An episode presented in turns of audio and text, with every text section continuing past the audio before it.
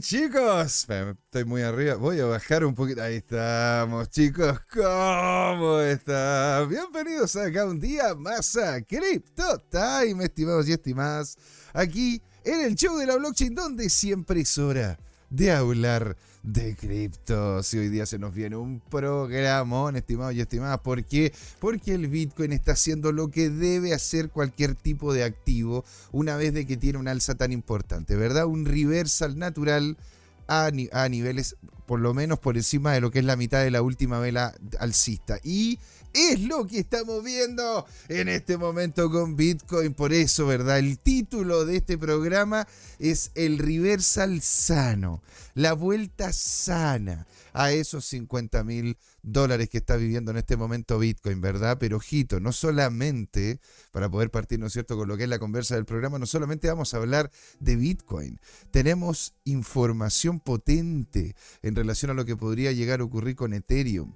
Vamos a evaluar Bitcoin, vamos a ver qué es lo que ocurre con él, ¿verdad? Vamos a ver noticias que involucrarían lo que está pasando en Estados Unidos, no solamente con Bitcoin, sino con algo incluso podríamos decir, más importante, que es el concepto de las CBDCs, que en definitiva Estados Unidos al parecer estaría un poco resguardándose legalmente de que existiese una CBDC a nivel, a nivel, em, a nivel americano, a nivel norteamericano. Así que tenemos que conversarlo, tenemos que verlo y lo vamos a hablar, ¿no es cierto?, aquí nosotros en la primera patita del programa. Sí, agradeciéndole a nuestros nuevos suscriptores del canal en este momento, aquí en donde estamos con en la plataforma, en la plataforma morada.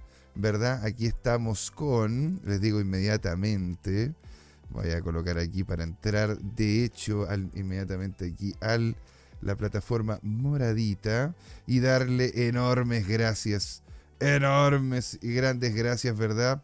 A Aquí me, va a aparecer, disculpen. Aquí está. Don Yerko Pincheira, claramente, pues señor, venga para acá. Un abrazo descentralizado digital para usted por la suscripción. Aparte, Don Matías 420. Tenemos también a Don Chicho Lina, Chicho-Lina.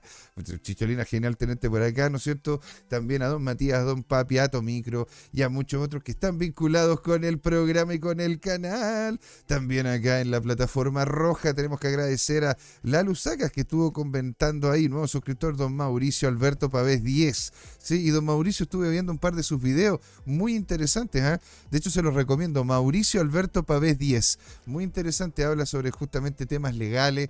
Y aquí uno de los seguidores de CryptoTime. Don Carlos Riquelme está con nosotros, don Fernando Silva, don Jorge Rodríguez, Francisco Regel Pereira y José Oliva en la plataforma roja. Y estimados, estimadas, en la segunda patita de CryptoTime vamos a estar de lleno con don Jorge Gatti hablando, ¿verdad?, sobre lo que está ocurriendo en este momento con el cripto Twitter, ese, el, ver qué es lo que está pasando, ¿verdad?, tras bambalinas en esta plataforma en donde grandes personajes de el acontecer de la industria en definitiva terminan conversando, tenemos analistas, gente que hace noticia y que la comenta como tal. Así que quédese con nosotros para poder hablar en conjunto con don Jorge Gatica también sobre ese FOMO y Food que tanto, tanto desean. Estimados y estimadas, no le damos más vuelta, aquí parte con todo. Crypto Time, claro que sí, aquí, donde siempre es hora de hablar de criptos.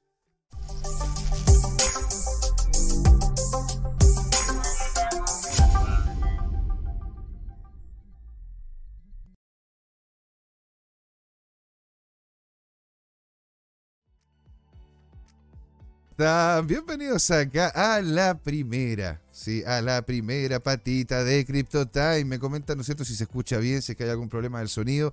Ya por lo menos hice mis testeos y hasta ahora todo estaría funcionando. Así que vamos a ir de lleno a ver qué es lo que está pasando, ¿verdad? En este momento con el Bitcoin, porque está on fire, aunque claramente con un reversa lo vamos a revisar acá. Vamos a ir compartiendo esto, le vamos a pegar el zoom allí, excelente. Sí, y aquí tendríamos, ¿verdad? Lo que está ocurriendo en definitiva con el BTC, estimados y estimadas. Aquí estamos viendo un, un, rango, ¿verdad? Muy interesante, en donde todavía estaríamos peleando el stop loss que habíamos dejado anteriormente, ¿verdad? Puesto acá, que estaba de hecho por ahí por cerca de los... Ah, perdón, estoy viendo, perdón, estoy viendo el Ethereum nos vamos a ir al BTC. Ahora sí, por eso me, me llamaba tanto la atención porque tenía yo una última vela verde si teníamos un reversal. Estoy viendo en este momento, estimados y estimadas, ¿verdad? Esto el, eh, estoy viendo el gráfico de Bitstamp en una semana, en donde justamente estamos viendo de que ya tenemos una vela roja después de cuatro semanas, las primeras dos duditativas, pero ya llegando a lo que es la aprobación de la SEC de estos nuevos ETF que entrarían en el juego. Vemos, ¿verdad?, cómo es que se pegó un gran salto. Sí, un salto de hecho relativamente similar al que se pegó cuando supimos a través de esta noticia que era falsa, pero una noticia salió, salió y mucha gente la vio, de el ETF de Bitcoin Spot que ya estaba listo. Ahora, en definitiva, con esta segunda salida de nuevos ETF que irían a buscar, ¿verdad? Nuevos Bitcoin, claramente y hubo un empuje al alza. Y aquí es donde estamos a la espera en esta velita en la que estamos justamente viendo la divergencia, estamos viendo de que, a ver, un RSI que eh, todavía está en sobrecompra, ¿verdad? Como lo que nos comentaba don Luis Armando González el día lunes, pero tenemos una baja que se estaría metiendo de nuevo en lo que sería la zona y saliendo de lo que sería la zona de sobrecompra. Por ende, es algo que es natural y es necesario para que el precio tenga un descanso antes de otra subida importante, ¿verdad? Siendo que todavía nos faltan, nos faltan bastantes días, ¿verdad? Para el halving. Les digo inmediatamente cuánto nos falta en este momento para el halving. A ver, lo tenía yo. Era este de acá, rango de fechas. Porque en este momento estamos acá, ¿verdad? Y, nos, y tendríamos cerca de 42 días, estimados y estimadas. 42 días, es decir, un mes y medio, un mes y algo, en el cual estaríamos viendo cómo termina afectando los ETF de Bitcoin y cómo esto después terminaría siendo afectado por el halving les vuelvo a comentar, cosa que hemos, lo hemos hecho de forma consistente acá. Don Pedro Rodríguez está con nosotros. Venga para acá, don Pedro. Alegría tenerlo por acá, ¿no es cierto? Que está ahí comentando en el chat. Le vamos a mandar ahí un gran saludo. Gran saludo, señor. Alegría, alegría tenerlo por acá. Y claro, como les decía, ¿verdad? es posible de que de hecho este reversal sea más fuerte de lo que lo estamos viendo, porque estaríamos, estaríamos con estocásticos claros eh, haciendo una baja de lo que es el nivel de precio, ¿verdad? Entonces teníamos estas, dos, estas dos dinámicas, creo yo. Si es que en realidad estuve revisando la verdad y creo yo de que si nos vamos para arriba no deberíamos caer tanto como los niveles de 46. Creo que podríamos ya caer a los niveles de 49 casi cerrado para volver, ¿no es cierto?, a retomar niveles superiores. Eso sí, hay que tener mucho cuidado porque aquí estaríamos bajando por, estaríamos por debajo del 50% de la vela anterior de alza y eso podría indicar también una, un posible cambio de tendencia si es que terminamos pasando por debajo y llegamos a los 46.506 dólares, ¿verdad? Que es donde tendríamos que tener, un cierto nivel de cuidado en este rango de precio entre los 45 y los 46 para ver el rebote correspondiente y si sobrepasa los 49, es decir, si llega a los 49 y se va para arriba, podríamos ir fácilmente, estimados, proyectándolo hacia los 54.400. Nos iríamos para arriba. En su defecto, estimado y estimada, si es que llegase a romper los 49 hacia abajo y testear lo que es la zona entre los 46.300 y los 45.600 de, de dólar el Bitcoin, podríamos, ¿no es cierto? Si no superamos, como comenta, ¿no es cierto?, esta línea, los 48.000, nos iríamos para abajo de nuevo. Y podría ser muy interesante porque es lo que de hecho terminó ocurriendo en el halving anterior halving anterior, que y de hecho lo he conversado largo y tendido también con amigos acá en el chat, eh, con amigos, ¿no es cierto?, ahí en el programa y en otros lados, de que si llegase a caer, ¿verdad? Sería de hecho lo más probable, dado de que terminó ocurriendo, ¿no es cierto?, en el halving pasado. Pero ojo, es que ahora, y es lo que también comentaba, ya no es el mismo activo. Ya no es el mismo activo. Y es lo que comentará, me imagino yo, en la segunda patita don Jorge Gatica con lo que se llama el shock de oferta. Porque al final si tenemos en cuenta de que 15 millones, lo voy a decir varias veces durante, este, durante esta semana, 15 millones de bitcoins no se han movido en los últimos 150 días. 10 millones de bitcoin no se han movido en los últimos 365 días. Es decir, ¿dónde entonces irían a buscar, verdad? Estos activos, los, las empresas que están queriendo hacer compra. Porque claro, BlackRock y todo esto del principio se llevaron casi todos, ¿verdad? Las, eh, los que estaba soltando Grayscale. Y era lógico. ¿Cómo no va a ser lógico? Si ellos en definitiva eran 10 veces más barato que lo que era Grayscale. Entonces muchos dijeron, ¿para qué voy a pagar 10 veces más por hacer exactamente lo mismo? Es más encima una empresa que es más pequeña y que de hecho se la puede terminar comiendo sin problemas BlackRock. Entonces me desvinculo de, Grayscale y me voy a BlackRock. Y eso hizo que Grayscale tuviese que salir a vender una cantidad importantísima de Bitcoin. Y ahí es donde tenemos, ¿verdad?, esta lateralización después de que las, después de, lo que fue la salida de los de la salida de los ETF de parte de la SEC. Y de allí claramente estamos viendo, ¿no es cierto?, un reversal que involucraría, me imagino yo, más un, retorno, una toma de ganancia de parte del mercado, más que, ojo, ¿ah? más que un cambio de tendencia potente que se estaría viendo de parte del precio. Esto lo encuentro yo excitante. ¿Por qué lo encuentro excitante? Porque en sí, ¿verdad? Este reversal es algo natural, es algo que debería ocurrir, es algo que es esperado y es sano pero yo no creo que esta, que esta baja verdad sea toma de ganancias ni de los fondos ni de ningún ETF. Esto es simplemente el mercado de usted, yo, traders, gente que compra y vende, gente que anda justamente moviendo los activos para poder hacer este, esta toma de ganancias una vez que ya llegamos, ¿no es cierto?, en definitiva, a la altura de los 52 mil dólares. Yo no creo que estén vendiendo ningún ETF Bitcoin. Y personalmente creo que los que están esperando que Bitcoin suba tampoco lo están vendiendo si aquí hay venta hacia este tipo, hacia estos ETF, sería de parte de personas pequeñas, del pequeño retail que está soltándolo, de parte de los OTC, que ya el día lunes, don Jorge Gatica nos comentó de que se estaban quedando secos de BTC, secos, secos de BTC, y aparte, aparte de eso, estimados y estimadas, ¿verdad? Estamos viendo de que el interés de parte del público para, lo que es Bitcoin ha aumentado un montón, porque ya hay avisajes, ¿no es cierto?, hablando sobre estos ETF, hay personas que están yendo empresa por empresa para poder vender posiciones dentro de ETF, ¿verdad? Incluso han aparecido incluso opciones de poder invertir en estos ETF fuera de lo que es Estados Unidos, internacionalizando las capacidades que tendríamos usted o yo desde Latinoamérica o desde Europa o desde Asia o desde donde queramos para poder hacer inversiones en este marco financiero que es el americano a través de BlackRock y estas empresas en ETF y vinculado a Bitcoin, sin que usted tenga necesariamente que aprender todo lo que necesita para poder tener un Bitcoin. Entonces esto abre la puerta a que posiblemente de hecho terminemos teniendo un reversal y yo creo que eso sería como el peor de los casos. ¿ah? Por eso yo creo que esta caída hacia abajo, que sería la opción 1, estaría bien, bien complicada. Yo personalmente creo que va a terminar siendo la opción 2. La opción 2 en donde veríamos, ¿verdad? El Bitcoin de hecho subiendo. Puedo estar, y lo he comentado bastante seguido, equivocado, estimado y estimada. Por eso tome todo lo que yo le estoy diciendo con un granito de sal.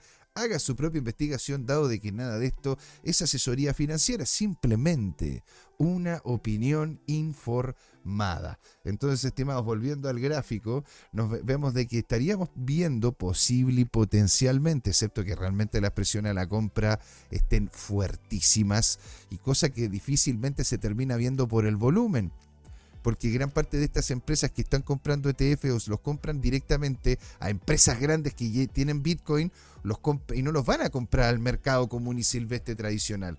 Entonces, claro que vamos a estar viendo de forma consistente divergencia en donde la cantidad, el volumen de personas que están comprando al parecer es bajo, pero el precio sube y sube. Y eso es por el mero hecho del interés del mercado a comprar los activos porque no necesariamente el producto para que suba de precio tiene que ser comprado.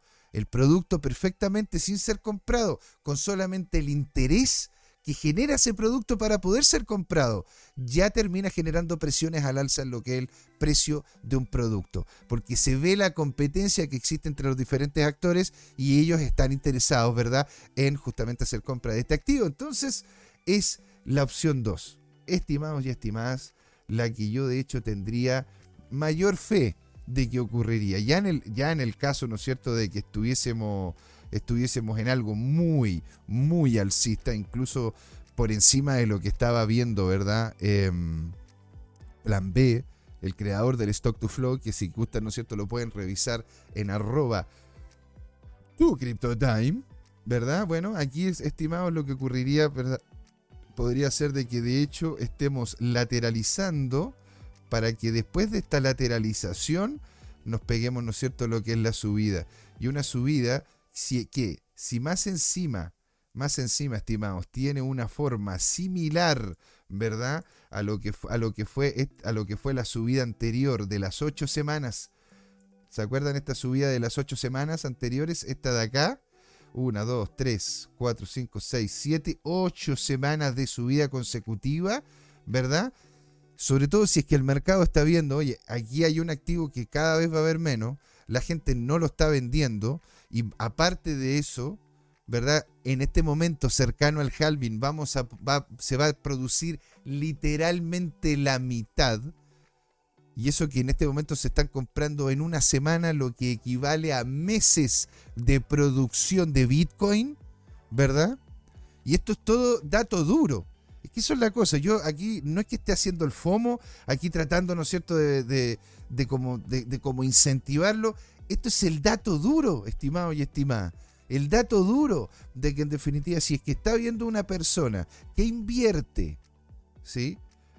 Está viendo a un activo que no va a tener mayor volumen, porque no va a haber mayor cantidad de producción, porque hay un interés en, tenerlo, porque incluso empresas importantes lo están, lo están obteniendo, entonces ahí usted tiene la razón. Ahí usted tiene ¿no es cierto?, todo el dato para poder dar cuenta de que posiblemente, de hecho, si es que estamos fuertes, ¿sí?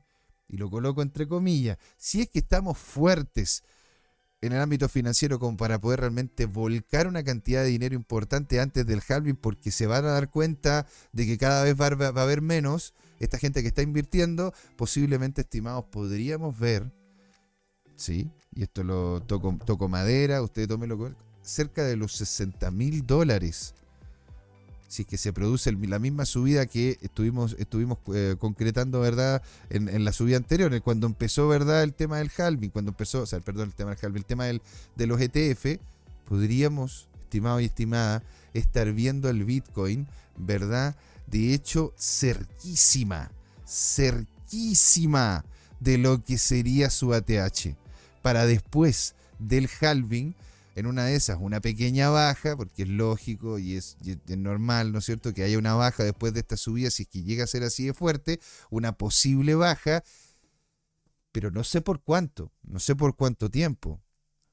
Sobre todo si es que después del halving, ¿no es cierto?, se se vengan las inversiones que estaban queriendo proyectar desde Dubái y Qatar, generando un fondo para poder comprar un millón de bitcoins. Un millón de bitcoins. Entonces, semanalmente, ¿verdad? El precio se ve muy interesante. Semanalmente se ve, se ve que el precio, de hecho, tiene, tiene todas estas posibles dinámicas en las cuales podríamos tener, ¿no es cierto? Incluso acá lo que podríamos decir la, la opción, qué sé yo, pues la opción 3, ¿verdad? Le vamos a colocar acá la opción 3, que yo creo que estaría dentro de la más plausible. Yo creo que en este momento estaríamos jugando más por lo que es la opción 2, en donde debería poder, debería tener un reversal, ¿verdad? Hasta los 49.000 casi cerrado, 48.900, algo por ese estilo, dentro de este rango, ¿verdad? De precio para después ir a buscar niveles superiores de precio en los 54.000, porque el pegarse, ¿no es cierto?, una subida muy similar a lo que era a lo que era antes del hype de Ethereum, o sea, antes del hype de Bitcoin, lo encuentro lo encuentro igual como un poco complicado. ¿Para qué, para qué les voy a mentir? ¿Para qué les voy a mentir, estimados? ¿Sí? Lo encuentro un poquito complicado. Pero no es imposible. Con Bitcoin, la verdad que yo me he equivocado más que. Pero en sí, lo que yo, yo, haría en este momento sería colocar, de hecho, una posición corta para poder tomar, ¿no es cierto?, este reversal. Y esta posición corta me permitiría por lo menos llegar a lo que sería una zona qué sé yo, una zona de los 48.000, una zona, imaginemos de los 47.000, 48.000 cerrados. para poder llegar, ¿no es cierto?, incluso a la, parte baja de esta vela.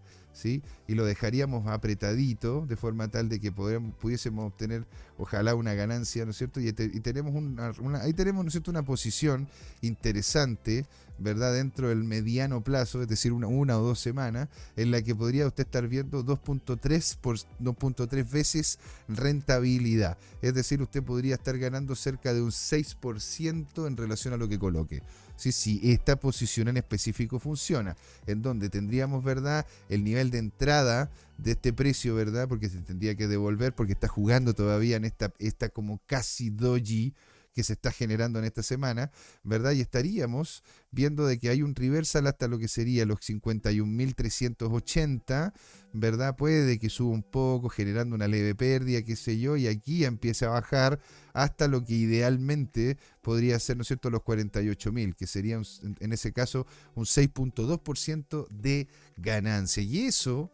¿verdad? Si es que usted no lo apalanca, ¿sí? No se lo recomiendo si usted no sabe lo que estoy comentando, pero si usted conoce lo que estoy diciendo, el concepto del apalancamiento y reconoce los riesgos implicados en aquello, usted acá en esta pasada podría perfectamente llevarse un 12, podría llevarse un, eh, podría llevarse incluso si es que realmente usted es una persona besada, hasta un 60%, si es que se mueve en concordancia a lo que estamos viendo, ¿no es cierto? Estos niveles de precio. ¿Sí? Hablando ya de otro tipo de, indicadores en los cuales podríamos un poco como solventarnos para desarrollar una estructura, estamos viendo de que estamos, ¿no es cierto?, volviendo a entrar a lo que son las varas de Bollinger, haciendo, ¿no es cierto?, claro, referencia a lo que es este reversal que tendríamos que ver, cosa que podríamos ver, podríamos sentir, sobre todo con el tema de las, de las medias móviles, que están muy, muy, muy por abajo, excepto esta que es la, que es la media móvil de 20, que es la más rápida, ¿verdad? Están muy, muy por abajo, de hecho están más cercanas a los 40.000, a los 42.000, que de hecho a los 50.000 donde están ahí arriba. Entonces hay presiones a la baja. Y si llega a haber esa presión a la baja, no tendríamos demasiados soportes más allá de lo que es el de, el de 49 y el de 46 como para poder aguantar, ¿no es cierto?, esta caída que, está, que podríamos estar viendo. Por eso hay que estar atento en este rango, como les comentaba, de los 46 a los 45. ¿Por qué? Porque podrían ir subiendo, ¿verdad?, estas medias móviles y tratar de encontrarse con el precio en algún punto intermedio de en algún punto intermedio de esta zona de Bitcoin. ¿Verdad? Estimados también, ustedes me habían comentado de que querían ver qué es lo que pasaba con el dólar, y lo vamos a ver también antes de irnos a las noticias, porque creo yo que las noticias van a terminar, creo que eso, eso las noticias van a terminar afectando sí o sí al precio del dólar, ¿sí? Ah, nos vamos entonces al DXY, que aquí lo tengo, ¿verdad? Vamos a eliminar esto que me, me llena con muchas cosas. ¿verdad? Y mira cómo lo tenemos, ¿verdad? No logró superar el nivel de los 104. Al parecer tenemos, ¿no es cierto? Una... Mira, de hecho, ¿cómo se llama? No está, está, está completamente horizontal en el RSI, en los conceptos de volúmenes, tampoco tenemos divergencias importantes. Y viendo el dólar como tal, ¿verdad? Al parecer se pegó un cabezazo importante en lo que fue la altura de los 104. Por ende hay debilidad, aunque sigue estando en el canal. Por ende podríamos tener estas dos opciones, según lo que se estaría viendo. A ver, veamos algún estocástico más, a ver qué pasa con las medias móviles. Perfecto, tenemos acá, ¿no es cierto?, que las, medias móviles estarían de hecho confluyendo en el nivel de precio correspondiente al en el que está. Entonces, correcto. Estaríamos viendo, ¿no es cierto?, un cambio. La rápida está pasando a la lenta la de 20 está pasando a la, perdón, la, lenta está pasando a la rápida, por ende podríamos ver una debilidad entonces en el dólar. Una debilidad que, podríamos estar viéndolo entonces como cayendo a estos niveles. Podría yo verlo acá. A ver, pum, pum, pum. No, este, ¿cuál era el que tenía yo para poder dibujar? ¿Cuál era el que tenía yo para dibujar? Creo que era acá, está. Aquí, pincel. Y lo voy a colocar aquí con estrellita para que me aparezca cuando yo quiero. De hecho, lo que se estaría viendo sería un, movimiento, ¿verdad? Como de este estilo. Y aquí es donde vendría el punto clave, ¿no es cierto? En este nivel de precio, en lo que serían los 102 en el momento de la caída. Porque aquí tendríamos las dos opciones, ¿verdad? Que podríamos ver una salida, un, un segundo cabezazo para ir a buscar otros niveles inferiores. Podríamos ver aquí también, que, otra cosa que ha hecho en más de alguna ocasión el dólar, hacer un segundo ¿verdad? intento para poder llegar acá arriba, rebotar y, volver, ¿no es cierto?, a la zona media de ese canal alcista en el cual se ha mantenido ya se ha mantenido ya su buen rato. ¿ah? Tuvimos una pequeña caída acá, pero en definitiva se terminó convirtiendo en un cap en handle. ¿sí? Si lo ven acá, es como un cap, handle y para arriba. Y se fue para arriba aquí con todo, compita. Se fue para arriba acá y con todo. ¿Verdad? Entonces, el dólar, hasta cierto punto, y bueno, hay que tomar en cuenta de que el dólar, eh, eh, el dólar ahora está un poco tomando cierto nivel de fuerza por los cambios que se están viniendo, ¿verdad? También la hora que se viene la elección, entonces quieren tener este año todo ordenadito, ¿verdad? Quieren tenerlo todo ordenadito, quieren que no se les salga nada, que no se les pierda nada.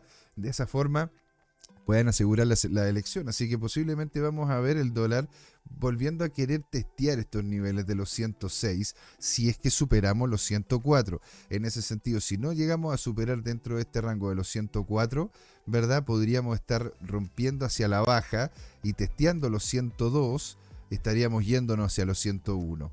¿sí? Eso con, tomando en cuenta ámbito semanal. Entonces esto podría terminar siendo, ¿no es cierto? Esto podría ser al final un arco ¿verdad? De cerca, o sea, estaríamos ahora el, 19, el lunes 19 de febrero, que fue esta semana, o sea, tendríamos cerca de 1, 2, 3, 4, 5, 6 semanas como para poder ver si es que aquí tenemos una caída o en definitiva puede ser de que termine, termine rompiendo hacia arriba.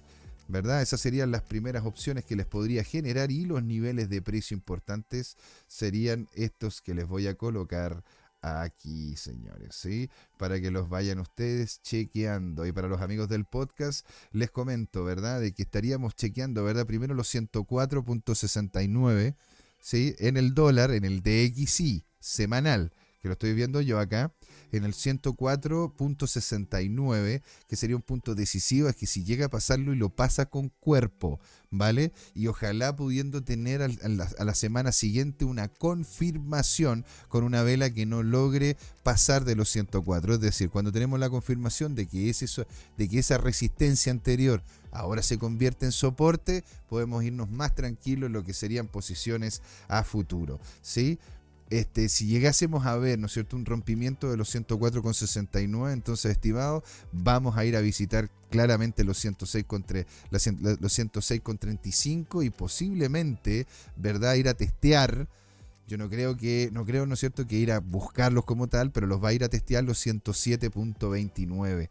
¿sí? Y en la zona baja, si es que llegamos a perder los 102.59, en caso de que terminemos teniendo un reversal importante, ¿no es cierto?, nos estaríamos volcando hasta cerca de los 101.20, estimados y estimadas, que se nos viene un, un año movidísimo en el dólar movidísimo en el dólar. ¿sí? Y bueno, estimados, antes de que, como se llama, pasemos posiblemente, ¿verdad? A lo que serían los otros activos, les tengo unas noticias importantes que quiero revisar con ustedes, ¿sí? Vamos a comentar en relación a lo que está ocurriendo con los CBDCs, lo que ocurre con Circle y también algunas cosas que pasan con Ethereum. ¿Sí? Vamos a, vamos a colocar esta página en español de tal forma que podamos todos juntos verla, la vamos a compartir y ampliar la imagen, estimado. Entonces, viene la contraofensiva. El congresista Davison lidera la acusación contra las CBDCs. ¿Sí? Aquí entonces tenemos, estimados, eh, que en un acontecimiento reciente en el Capitolio, el representante Warren Davison de Ohio ha intensificado sus críticas a las criptomonedas digitales del Banco Central, las CBDCs, afirmando de que representan una amenaza significativa para los principios fundamentales de la sociedad occidental. Y tiene sentido. Si la gracia, ¿no es cierto?, del dinero de alguna manera era facilitarnos la vida, no esclavizarnos a que vengan otros a querer imprimir más por el mero hecho de querer mantenerse en el poder. ¿Sí? Y aquí es donde viene también esto, de que en definitiva no puede, el, utilizar las finanzas como una herramienta de control, como una herramienta para poder hacer daño en caso de que tú te salgas de la norma y logres, ¿no es cierto?, hacerle algún daño a lo que serían las, castas o, o, las partes altas del, del poder, claro. Por eso mismo las CBDC no son buenas, no lo son. Sus comentarios se produjeron durante la sesión del Comité Financiero de la Cámara, donde abogó por la aprobación de la legislación destinada a prohibir el desarrollo e implementación de las CBDCs. La persistente oposición de Davison a las CBDCs. El Comité Financiero de la Cámara de Representantes, teniendo en cuenta la preocupación de Davison, ha dado a luz un proyecto de ley destinado a prohibir las CBDCs. Davison, en un firme opositor de las monedas, de las monedas digitales, reiteró su postura y calificó a la CBDC como una amenaza existencial a la civilización occidental. Destacó la importancia de debatir y posteriormente adoptar la legislación para bloquear efectivamente la llegada de las CBDCs. Esta no es la primera vez que el representante Davison se pronuncia contra las CBDCs. En diciembre expresó apasionadamente su, su oposición en el Congreso, denunciándolos como una terrible amenaza y una distorsión del concepto fundamental de lo que es el dinero. Haciendo una analogía dramática, Davison comparó la CBC con equivalente financiero a la estrella de la muerte, retándolas como inherentes y malévolas. Implicaciones de la legislación que, lo, que, se propone. Al aprobarse como ley el proyecto de ley difundido por Davison no solo prohibiría el desarrollo de la CBC, sino que también impondría restricción al uso de fondos federales para su diseño y establecimiento, porque claro, una cosa es que usted pueda decirle que usted no, no haga eso. Y otra cosa es que le quite usted todas las herramientas que tiene esa persona para poder hacer lo que usted no quiere que haga. ¿verdad? O la esa institución. Y eso es lo que está proponiendo el hombre. La legislación propuesta subraya los crecientes preocupaciones entre ciertos legisladores con respecto a las posibles ramificaciones de la CBDC en la estabilidad y la soberanía de los sistemas financieros tradicionales a medida que el proyecto de ley avance, se espera de que, eh, de que enfrente un riguroso, un riguroso debate en la Cámara. Davison, junto a los legisladores de ideas afines, probablemente seguirán abogando por su opción, enfatizando la urgencia de salvaguardar las instituciones financieras occidentales de lo que perciben como una amenaza invasora. Y aquí claro que viene, pues, el choque con el Congreso. En el debate en torno a la CBDC continúa intensificándose con, en, en los sagrados, no sé, ah, pasillos del Congreso, con el representante Warren Davison emitiendo como una voz prominente contra la proliferación de aquellas. A medida de que la legislación propuesta gana de hecho fuerza, las implicaciones más amplias de prohibir la CBDC siguen siendo el tema de controversia, tanto entre los formuladores de políticas como entre las partes interesadas de la industria. Con el destino de las monedas digitales en juego, el resultado de la batalla legislativa podría tener, de hecho, consecuencias de gran alcance para el futuro de las políticas monetarias y la regulación financiera en el mundo occidental, estimado entonces, al parecer tenemos alguien que tiene cierto nivel de criterio en, relación al concepto de una criptomoneda estatal, porque si tenemos las criptomonedas eran para hacernos libres, no para hacernos más esclavos. Y lo que ocurre es que una CBDC le va a hacer a usted más esclavo. No ahora, no mañana, pero claramente le va a entregar ¿verdad? las herramientas al, al, Estado para que le digan a usted, oiga amigo, usted sabe que está hablando mucho sobre esto que a nosotros no queremos que se hable, ¿sí? Así que le vamos a dar 24 horas para que usted pueda utilizar todo el dinero que tiene, ¿no es cierto?, en su cuenta, si no se lo vamos a, se lo vamos a quemar o usted no va a poder sacar ese dinero, o literalmente todo su dinero se acaba de perder. O nosotros, en caso de que queramos imprimir más dinero, simplemente apretamos un botón, porque ya ni siquiera lo tenemos que imprimir no tenemos que ni siquiera tener ese problema, esa situación problemática y complicada, ¿verdad? De imprimir la cuestión. Ahora simplemente van a llegar y lo van a hacer, lo van a, lo van a dejar actuar. Y la segunda noticia, que bueno, no, no necesariamente todo tiene que ser negativo, ¿verdad? Tenemos la noticia de lo que está pasando en Hong Kong. ¿Por qué, señores? Porque Hong Kong planea una acción eh, rápida sobre lo que es la regulación de las criptomonedas. Aquí comenta, Hong Kong acelera la factura criptográfica para las monedas estables y el comercio tipo OTC. El jefe de finanzas de Hong Kong anunció planes para presentar pronto proyectos de ley de regulación de las monedas estables y transacciones de criptomoneda de venta totalmente libre, tipo OTC, al Consejo Legislativo. El gobierno tiene como objetivo introducir leyes de, leyes de licencia para operaciones de monedas estables y comercio de criptomonedas tipo OTC, luego de consultas públicas en curso.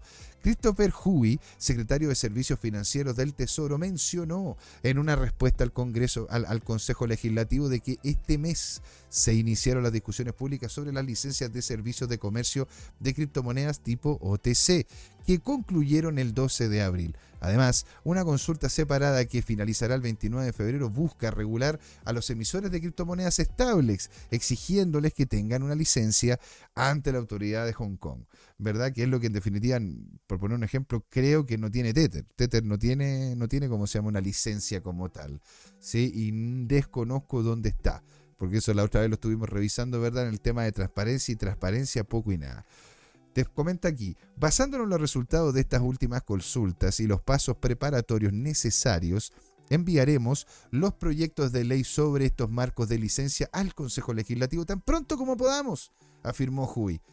Las preocupaciones sobre el aumento de los criptodelitos han influido en este impulso regulatorio. Hui destacó un aumento en las actividades delictuales relacionadas con criptomonedas, con, un caso, con, con casos que aumentaron a cerca de 3.415 el año pasado, desde 2.336 del 2022 y 1.397 el 2021. Sí, bueno, yo creo personalmente que van a seguir subiendo. Es más que nada porque esto sigue siendo un tema muy técnico. Y el problema con lo técnico, ¿verdad? Es que cuando lo técnico te genera plata, de repente obvias lo técnico, el trabajo necesario de aprender cómo se utilizan estos activos o cómo funcionan, por el mero hecho de que alguien te dice, te triplico la plata de aquí a una semana. Y puede ser de que la primera vez lo haga, la segunda, la tercera. Pero ¿qué ocurre con la cuarta? ¿Y qué pasa con la quinta? ¿Y qué pasa si en definitiva todo lo que usted hizo era literalmente ilegal? ¿Y qué pasó con Doca Wong? ¿Y qué pasó con otros proyectos que han salido también de Corea, incluso que han tenido este tipo de problemas? Por eso hay que tener los cuidados correspondientes.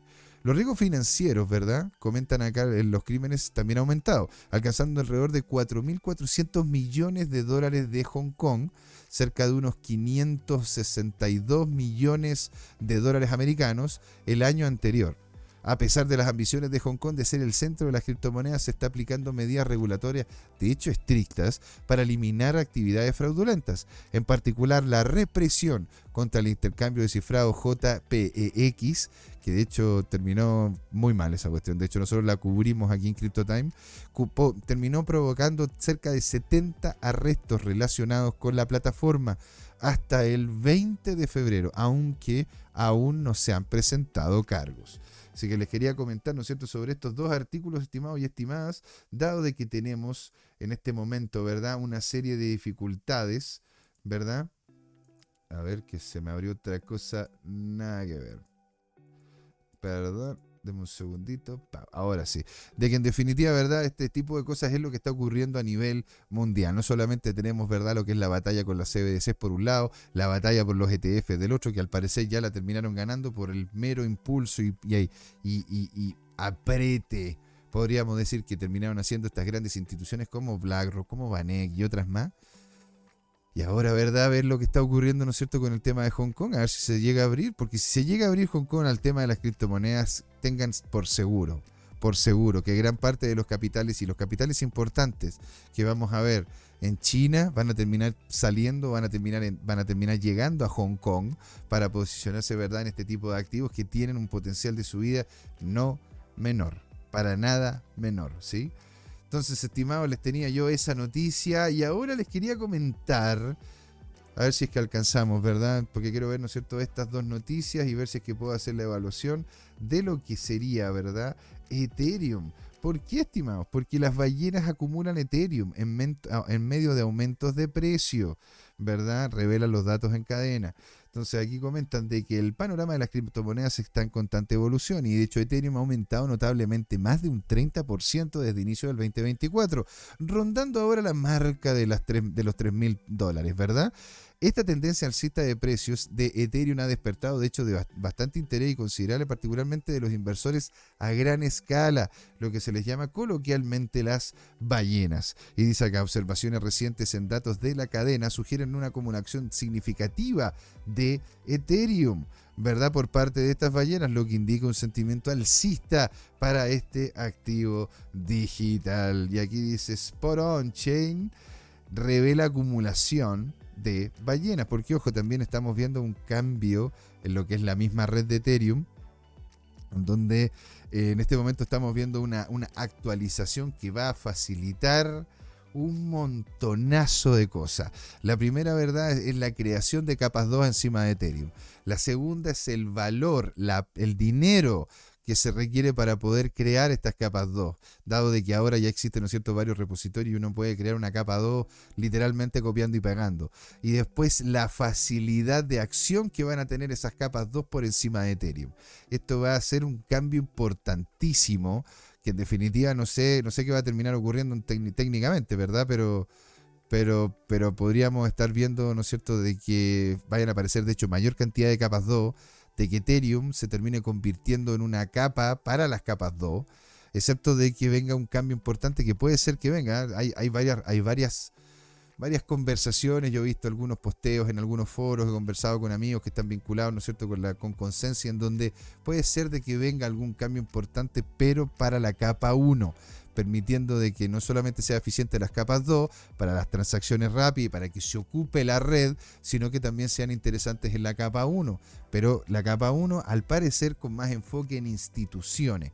Que la capa 2 sea retail, que sea para las personas comunes y silvestres, pequeñas empresas, incluso pequeños estados y cosas de ese estilo, pero la capa 1 va a ser para grandes instituciones, instituciones, qué sé yo, gubernamentales importantes, instituciones, instituciones de mucho peso. Porque bueno, ya sabemos, ¿verdad?, que JP Morgan está metido, ya está metido en Ethereum. También sabemos que Goldman Sachs está metido ahí. Y hay una serie de otras empresas importantes. Entonces, claramente hay intenciones de que esto siga subiendo y fuertemente. Subiendo, digo yo, en calidad y que siga subiendo en prestaciones, no solamente en precio.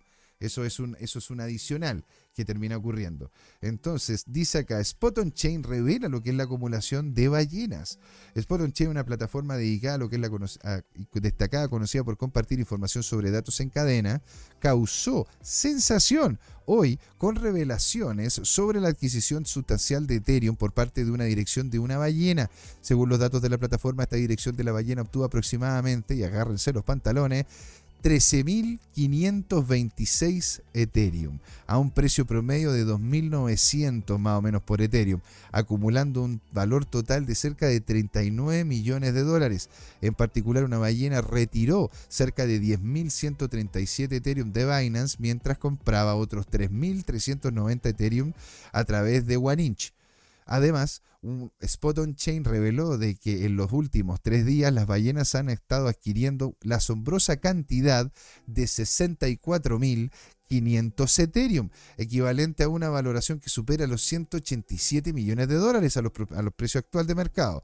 Para agregar más leña al fuego de la especulación, Chain llamó la atención al informar un retiro adicional de 40 millones de USDT de Binance por parte de las ballenas antes mencionadas. Este movimiento generó intriga y generó también claramente especulaciones sobre su posible asignación a futuras adquisiciones de Ethereum. Haciendo un examen detallado de las explotaciones de las ballenas, una inversión más profunda examinada revela una participación sustancial de Ethereum de cerca de 91.321 Ethereum, junto con activos por un total de 334 millones de dólares, lo cual abarca cerca de 49 millones de USDT y 5.400 Ethereum. Perdón, e, ST Ethereum. Los datos por on-chain revelan además las transacciones importantes anteriores de esta ballena, en particular con la compra de 32.000 Ethereum por valor de 93 millones de dólares el 19 de febrero a las 19 horas. La plataforma informó una adquisición adicional de cerca de 21.353 Ethereum a través de OneInch y un retiro de 10.600 desde Binance. Y a ver, veamos qué tipo de dinámica y el la, dinámica del mercado y claramente sus liquidaciones. A pesar de, el encomiable desempeño de los precios de Ethereum, la dinámica reciente del mercado ha mostrado volatilidad. En las últimas 24 horas, Ethereum eh, eh, experimentó un aumento marginal del 0.17 en el precio, cotizando alrededor de los 2.900 dólares. Sin embargo, el activo digital se empezó a, eh, a enfrentar a la resistencia ¿sí? después de cerrar en la vela diaria por encimita, casi, casi de, las, de los 3.000 dólares, estimados. Entonces, si nos venimos acá, colocamos el Trading View, nos vamos a el, al close-up del Trading View y nos movemos a ver Ethereum USD. Miren qué linda la salida que se pegó. Qué rica cosa. Esto está muy bueno. Esto está muy bueno porque en definitiva, ¿verdad? Estamos llegando a un nuevo nivel de precio de una, ¿verdad? Que eran los 2.800, es decir, que se pegó un salto cuantitativo hacia lo que sería este nivel. Ahora hay que chequear si es que esta vela de acá, la vela que vivimos, ¿no es cierto?, en febrero, la, la, semana del 12 de febrero, si es o no, lo que por lo general nos comenta don Patricio Ibarra, si es o no sintética. Si es una vela sintética, podríamos estar viendo, ¿no es cierto?, un reversal acerca de los 2619 e incluso los 2500, ¿verdad?, para tomar fuerzas y subir de vuelta a los 2865. ¿Se entiende? Ahora, acá yo en definitiva tengo puesta esta posición hace ya, hace ya, uno, hace ya un ratillo, ¿sí? En donde hasta ahora, ¿no es cierto?, se llegó a activar y en este momento sigo estando en la pérdida, pero esperando la salida, lo que sería la, salida de Ethereum para la llegada a los 3.363. Si nos vamos, ¿no es cierto?, a lo que indica el, el, el RSI, vemos que de hecho sigue estando sobrecomprado lo que es Ethereum. Así que podríamos estar viendo un pequeño reversal ¿verdad? Como les comento, posiblemente hasta los 26.400, ah, perdón, hasta los 2.600, 2.600 dólares, pero ojo, si es que se logra mantener en este nivel de precio, rebotando hacia arriba y hacia abajo, dentro de este rango del el 0.61, el, el 0.65 FIBO, podríamos tener la resolución de que se está quedando a ese nivel de precio, permitiendo una subida mucho más sencilla. Entonces, estimados, ¿cuál sería en sí el movimiento que podríamos estar haciendo acá, les digo inmediatamente, ¿sí? Podríamos estar haciendo un movimiento que podríamos estar testeando acá arriba, ¿verdad? Testear acá abajo e irnos a romper lo que sería esta estructura, esta estructura alcista. ¿Y por qué yo encuentro que de hecho podría tener más estructura alcista? Porque posiblemente se nos viene alcista para el Bitcoin también. Y Ethereum es como ese amigo, ¿no es cierto?, en la universidad, en el colegio, que te decía, oye, ¿me podéis pasar la tarea, weón, que no la hice? Y tú le decís, sí, sí, no hay problema, pero no me la, no me la copié igual, pues, o sea, hazla con tus propias letras, con tu propia cuestión. Entonces eso es lo que más o menos hace Bitcoin, hace, Ethereum con Bitcoin, ¿verdad? Que si sube Bitcoin, tiende a subir Ethereum también, no al mismo tiempo, pero tiende a tener una relación, una relación. Entonces aquí podría ser esta la primera opción, creo yo, que podríamos ver una salida. La otra sería, ¿no es cierto?, el rebote acá arriba, pero en vez de solventarse, ¿verdad?, en lo que sería el rango de los 2865, iríamos a testear inicialmente, ¿verdad?, los 2600. Y aquí es donde vendría la dinámica, porque si es que superamos de nuevo eso, podríamos llegar hasta los 31 y empezar a lateralizar para poder llegar para arriba, pero si no, no logramos superar esto, nos estaríamos devolviendo, ¿verdad?, a estos niveles de precio como los que les comento ahora, que serían los niveles de precio de los 2.400, 2.400 dólares aproximadamente. ¿sí? Voy a mover estos precios para que los podamos ver con mayor claridad y sepamos hasta dónde tenemos que tener tranquilidad y dónde tenemos que empezar a preocuparnos, ¿verdad? Entonces les, tengo estos niveles de precio. Esperemos un pelín. Ahí. Excelente. ¿Cuáles serían los niveles de precio? Bueno, podríamos perfectamente lateralizar, ¿no es cierto?, lo que es el rango entre los 2.833 con los 3.000 dólares, empezar a jugar, ¿verdad?, en ese rango de precios, sobre todo si Bitcoin lateraliza, lo mismo haría Ethereum.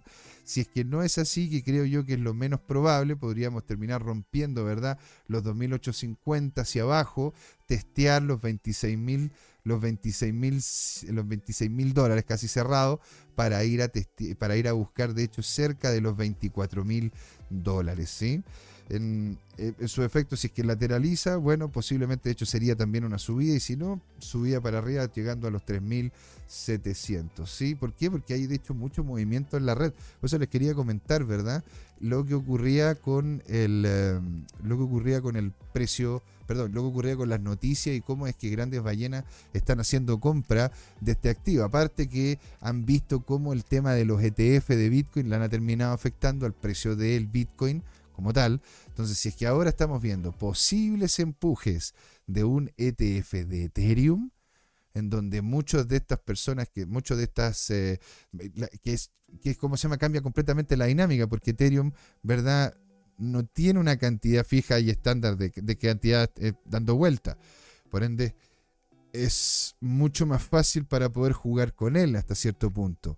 ¿Verdad? Porque también se puede saber qué producción futura se va a tener. Es algo también que, que, que, involucra, ¿no cierto?, el concepto del algoritmo.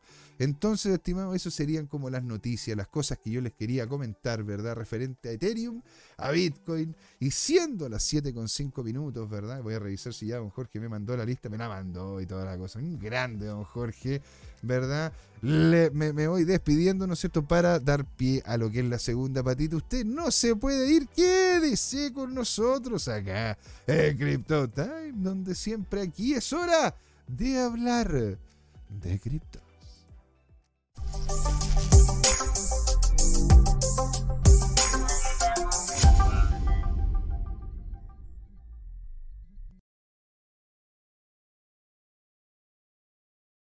Hola amigas y amigos, antes de irnos les queríamos recordar que esta comunidad CryptoTime la hacemos todos, así que siempre invitados a nuestros canales de difusión en Twitch, Twitter, YouTube, LinkedIn y Facebook. Búsquennos como CryptoTime, con I latina, así, latinos como nosotros. Los esperamos para intercambiar información, hacer nuevos amigos y conexiones en este hermoso mundo del blockchain y las tecnologías descentralizadas. Los invitamos a suscribirse para recibir información sobre nuevos episodios y les mandamos un gran saludo de acá, Jorge Gatica y José Miguel. Nos vemos.